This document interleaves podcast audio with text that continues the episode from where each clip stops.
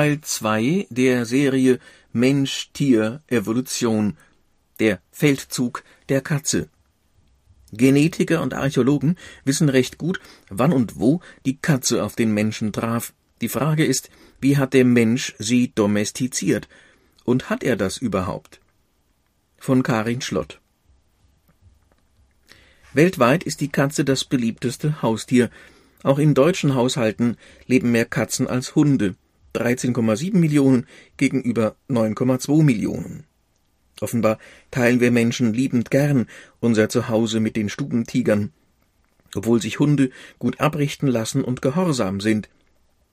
Hauskatzen haben sich viele ihrer wilden Seiten bewahrt. Sie durchstreifen auf eigene Faust die Nachbarschaft und folgen ihrem natürlichen Jagdtrieb. Sie stellen Vögeln, Mäusen und Ratten nach, erlegen sogar Kaninchen und Maulwürfe. Katzen sind nicht nur deutlich unabhängiger als Hunde, sie haben den Menschen auch voll im Griff. Katzen lassen sich kaum dazu motivieren, etwas zu tun, das wir wollen, sagt Verhaltensbiologe Dennis Turner. Der Direktor des Instituts für angewandte Ethnologie und Tierpsychologie in Horgen erforscht die Vierbeiner seit über 30 Jahren. Aber Katzen sind umgekehrt in der Lage, uns Menschen zu erziehen. So fanden Forscher der University of Sussex heraus, dass Katzen auch schnurren, wenn sie hungrig sind. Dabei integrieren sie eine höhere Tonfrequenz in das Schnurren hinein, erklärt Turner, und der können wir Menschen nicht widerstehen. Der Beginn der Freundschaft. Es stellt sich also die Frage, wer hat eigentlich wen domestiziert? Der Mensch die Katze oder umgekehrt? Antworten darauf suchen Archäologen und Genetiker in der gemeinsamen Vergangenheit von Mensch und Felis silvestris catus. Die Herkunft und genetische Geschichte der Hauskatze haben sie bereits detailliert erkundet. Tatsächlich hielt man Katzen nicht erst im pharaonischen Ägypten, wo ihre Präsenz ab ca. 2000 vor Christus vielfach überliefert ist, auf Wandmalereien, in Statuetten oder in Form von Tiermumien. Der Beginn der tierischen Freundschaft geht weiter zurück bis zu den Anfängen menschlicher Zivilisation, bis ins frühe Neolithikum. Vor über zehntausend Jahren trafen Katze und Mensch in der Levante erstmals aufeinander, sagt der Paläogenetiker Claudio Ottoni von der Universität La Sapienza in Rom. In der Levante hatten sich einige Jahrtausende zuvor die ersten Menschen der Natufien-Kultur zeitweilig niedergelassen und lebten von gesammeltem Wildgetreide. Das lockte Mäuse an. Später, als die Menschen zu sesshaften Ackerbauern wurden und vermehrt Kornspeicher anlegten, nisteten sich die Mäuse dauerhaft ein. Effektive Schädlingsvernichter Für die Nager bot sich Nahrung im Überfluss, ihre Population wuchs und das, so vermuten Forscher, lockte ihre natürlichen Feinde an, darunter Wildkatzen. Diese Art von Beziehung nennt man kommensal, erklärt Claudio Ottoni. Das heißt, Wildtiere werden von der Nahrung oder vom Abfall einer menschlichen Gemeinschaft angezogen und profitieren so vom Menschen. Die frühen Bauern erkannten sicher, dass Wildkatzen sehr effektive Schädlingsvernichter sind und dass sie von den Tieren profitierten. Die Menschen begannen dann vielleicht, die Tiere zu füttern, um sie an sich zu binden, meint Dennis Turner. Damit sich die Mäusejäger dauerhaft nützlich machen konnten, fing man die Tiere ein und band sie nahe den Speicherbauten an, später auch im Haus, vermutet Turner. Stichhaltige Hinweise sprechen dafür, dass sich das Aufeinandertreffen von Mensch und Katze so abspielte. Einen davon fanden Archäologen Anfang der 2000er Jahre auf Zypern. In der neolithischen Siedlung von Chiluro Kambos stießen die Forscher auf ein Grab mit den Überresten eines Menschen, und knapp einen halben Meter entfernt lag das Skelett einer jungen Katze. Aufgrund der Fundlage datierten die Ausgräber die Bestattung in die Zeit um 7500 vor Christus. Damit ist das Grab der älteste direkte Nachweis für die Beziehung zwischen Mensch und Katze. Denn fest steht, das Tier kann kein reines Wildtier gewesen sein, auf Zypern war bis dahin keine Katzenart heimisch. Da die Mittelmeerinsel seit jeher durch das Meer vom Festland getrennt war, hätten Katzen wohl nicht zur Insel gelangen können. Als Ackerbauern erstmals aus der Levante nach Zypern übersetzten, brachten sie ihr Vieh mit, und sehr wahrscheinlich waren auch Katzen an Bord, erklärt Zooarchäologe Wim van Neer vom Naturhistorischen Museum in Brüssel. Doch ob die Katze von Chilurocambos domestiziert war, lässt sich an den Knochen allein nicht ablesen. Haus- und Wildkatze unterscheiden sich anatomisch und äußerlich kaum, auch heute noch. Das liegt vor allem daran, dass die Hauskatze beim Umherstreifen immer wieder auf wilde Artgenossen traf und sich mit ihnen paarte. Das macht es so kompliziert, die beiden genetisch auseinanderzuhalten, sagt Ottoni. Aus evolutionärer Sicht hat sich das Genom der Katze vermutlich kaum verändert, seit sich das Tier in menschliche Obhut begeben hat. Um die domestizierten Anteile im Erbgut der Hauskatze eindeutig zu bestimmen, müssten die Forscher die DNA einer Wildkatze entschlüsseln, die vor dem ersten Aufeinandertreffen mit dem Menschen gelebt hat. Solche Daten haben wir aber leider nicht, bedauert Ottoni. Die Forscher fahnden weiter nach dem genetischen Urzustand der Katzen, aber deren Herkunft haben sie bereits identifiziert. 2007 analysierten Wissenschaftler um den Genetiker Carlos R. Driscoll an der University of Oxford das Erbgut von 980 Haus- und Wildkatzen. Sie stellten fest, alle heutigen Hauskatzen gehen auf nur einen Vertreter der fünf bekannten Unterarten der Wildkatze Felis silvestris zurück, die Falbkatze Felis silvestris lybica, die heute in Nordafrika und dem Nahen sowie Mittleren Osten heimisch ist, also dort, wo Menschen vor über 10.000 Jahren begannen, als Ackerbauern zu leben. Eroberung in zwei Wellen. Driscoll und seine Kollegen identifizierten zudem mindestens fünf unterschiedliche Haplotypen der Falbkatze, also Gruppen von bestimmten Allelen, die sich an derselben Stelle eines Chromosoms befinden, aber unterschiedlich kombiniert sind und so zur Unterscheidung von Populationen dienen. Diese fünf Haplotypen sind alle im Stammbaum der heutigen Hauskatze aufgegangen, allerdings zu unterschiedlichen Zeiten und zu ungleichen Teilen. Zu diesem Ergebnis kamen 2017 Claudio Ottoni und Wim van Neer. Sie hatten ein Forschungsprojekt initiiert, um die genetische Vergangenheit der Katze zu entschlüsseln. Van Neer trug viele Proben von Katzenknochen, Zähnen und Fellen zusammen. Die Überreste stammen aus Europa, Vorderasien sowie Nord- und Ostafrika und reichen vom achten Jahrtausend vor Christus bis in die heutige Zeit. Den Forschern gelang es, von etwas mehr als 200 Proben brauchbare aDNA in Klammern Kürzel für Ancient DNA, alte DNA, siehe Bild der Wissenschaft, Heft 12 Dezember 18, Erbgut aus der Vergangenheit, zu entnehmen wir konnten darin die mitochondriale DNA in Klammern mtDNA untersuchen und damit die Abstammungslinie mütterlicherseits zurückverfolgen, erklärt Ottoni. Die genetische Signatur der Mitochondrien, die für die Energiezufuhr der Zellen sorgen, wird nur von der Mutter weitervererbt. Mit Hilfe der mtDNA erstellten die Forscher eine Verbreitungskarte der Hauskatze vom Neolithikum bis in die Jetztzeit. Ottoni und Van Neer bestätigten, dass alle modernen Hauskatzen auf die Falbkatze zurückgehen. Sie stellten aber fest, dass sie die Welt nicht in einer, sondern in zwei Wellen eroberten. So finden sich im Erbgut der modernen Hauskatzen besonders zwei Haplotypen. Den einen haben die Forscher in Proben aus ganz Anatolien nachgewiesen, die aus der Zeit von ungefähr 8000 bis 800 vor Christus stammen. Das stützt die These, dass die Katze ursprünglich in der Levante gezähmt wurde.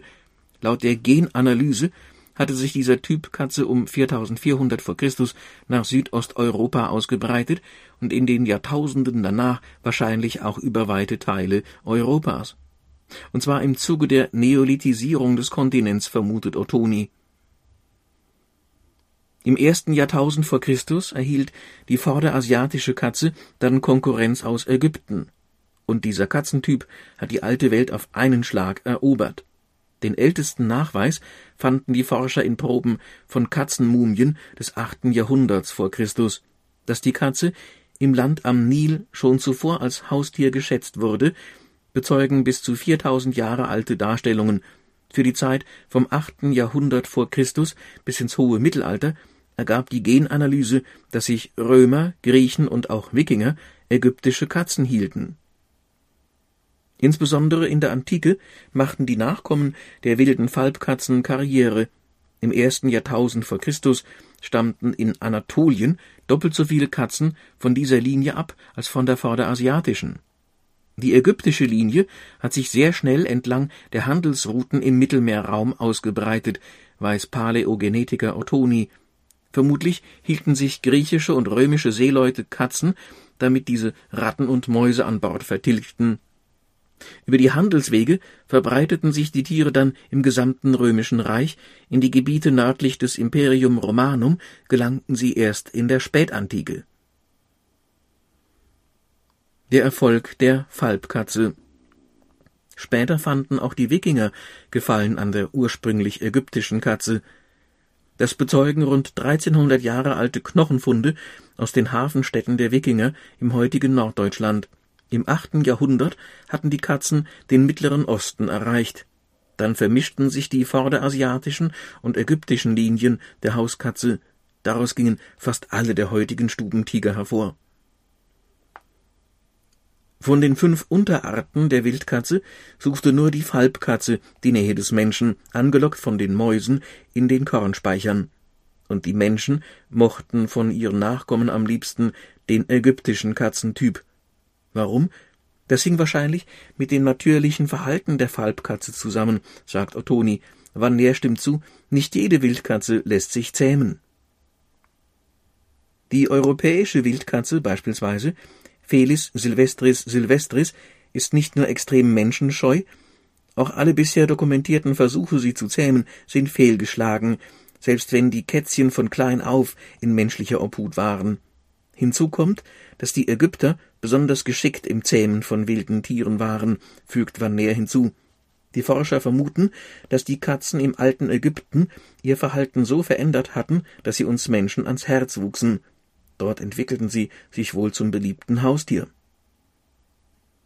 Welche Verhaltensweisen sich änderten, darüber können die beiden Wissenschaftler nur spekulieren. Domestikation bewirkt eine Veränderung im Verhalten und Aussehen, und das lässt sich auch im Genom eines Tieres ablesen, sagt Ottoni.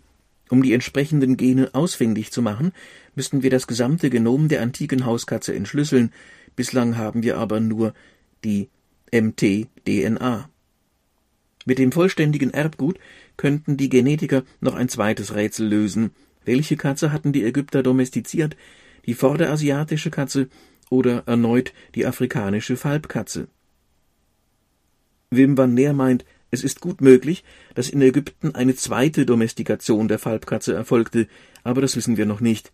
Van Leer gelang es aber, den Zeitpunkt der ägyptischen Katzenzähmung einzugrenzen, nicht genetisch, sondern archäologisch. In einer der frühesten Städte des alten Ägyptens, einem Ort, der in späteren Epochen als Hierakonpolis bekannt war, fand der Zooarchäologe die Skelette von sechs Katzen der Unterart Felis silvestris libica. Die Tiere waren um 3700 v. Chr. im Gräberfeld der prädynastischen Stadt bestattet worden. Eine anatomische Untersuchung der Knochen ergab, dass es sich um vier Jungtiere handelt, etwa vier bis fünf Monate alt, sowie je ein erwachsenes Weibchen und Männchen. Als das Weibchen starb, war es weniger als ein Jahr alt, der Kater älter als ein Jahr. Handelte es sich also um eine Katzenfamilie? Nein, sehr wahrscheinlich nicht, erklärt Vanner. Das Weibchen war noch etwas zu jung, um selbst Mutter zu sein. Die ersten Hauskatzen Ägyptens. Auffällig ist aber der Altersunterschied zwischen der Katze und den Kätzchen. Von afrikanischen Wildkatzen ist bekannt, dass sie einmal im Jahr im Frühling Junge werfen. Das Weibchen müsste also zwölf Monate älter sein als die Jungen. Die Tiere waren demnach zu unterschiedlichen Zeitpunkten im Jahr zur Welt gekommen. Manche Unterarten der Wildkatze können mehrmals im Jahr Junge gebären, aber nur dann, wenn sie reichlich Nahrung zur Verfügung haben. Daraus folgt, dass sich der natürliche Reproduktionszyklus der Katzen aus Hierakonpolis verändert hatte, sagt Van Meer, und sehr wahrscheinlich hatte der Mensch ihn beeinflusst. Der Fund belegt zudem, dass Katzen in Ägypten fast 2000 Jahre früher gehalten wurden, als es bislang die bildlichen Darstellungen nahelegen. Wie stark sich die einstige Falbkatze von der heutigen Hauskatze im Verhalten unterschied, wissen Forscher nicht. Sicher ist aber, die moderne Hauskatze pflegt noch viele ihrer wilden Verhaltensweisen. Hat der Mensch Felis silvestris lybica also streng genommen gar nicht domestiziert? Tatsächlich glaubt die Mehrheit der Wissenschaftler, dass sich die Katze selbst domestiziert hat, sagt Verhaltensbiologe Dennis Turner. Und die diversen Katzenrassen, die es heutzutage gibt, sind nicht viel älter als 200 Jahre. Die Züchter wollten weniger das Verhalten der Katzen ändern, sondern ihr Aussehen. Genau das schätzen wir Menschen an Katzen, weiß Turner. Sie sind noch ein Wildtier, und wir holen uns mit ihnen ein Stück Natur in unsere vier Wände. Die ergänzenden Infos Kompakt drei Punkte. Erstens, die Katze hat sich menschlichen Gemeinschaften erstmals vor circa 10.000 Jahren genähert. Zweitens, zunächst diente die Katze als Schädlingsbekämpfer, spätestens im alten Ägypten wurde sie zum Haustier. Drittens, die heutige Hauskatze stammt von der Falbkatze ab, einer Wildkatze in Nordafrika und Vorderasien. Dann Bildtexte Alle Hauskatzen stammen von der prähistorischen Felis silvestris lybica ab. Diese Wildkatze ist heute noch in Nordafrika und dem Nahen Osten heimisch. Die Ägypter hielten zu Ehren der Göttin Bastet massenhaft Katzen, um sie nach dem Tod zu mumifizieren und an Pilger zu verkaufen. Die langen Vorderbeine und der schlanke Körper dieser altägyptischen Bronzefigur erinnern an die wilde Vorfahrin der Hauskatze. Die Ägypter hielten Katzen als Haustiere, wie das Grabbild eines Schreibers von Ramses II. und seiner Frau zeigt. Das Tier sitzt unter dem Stuhl, ist angebunden und frisst einen Fisch.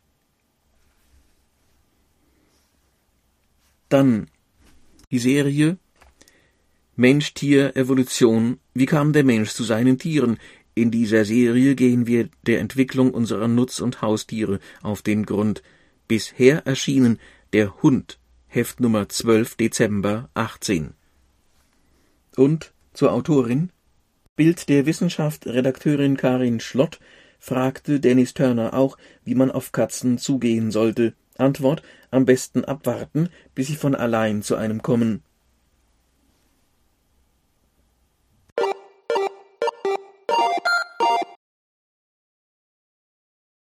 Ja, soweit die Kostprobe aus Bild der Wissenschaft. Wenn Sie allmonatlich gut informiert sein mögen über Medizin, Biologie, Technik, Soziologie, Psychologie, Archäologie, Anthropologie, Astronomie, Geographie und Geologie, dann sind Sie bei mir richtig. Frank Winterstein, Geschwister Schollstraße 24a, 35039 Marburg. Telefon 0170 1458843. E-Mail winterbottom, geschrieben wieder Winter, B-O-T-T-O-M, wie Maria. Das Abo kostet 91,20 Euro, das ist der gleiche Preis wie für die Druckausgabe.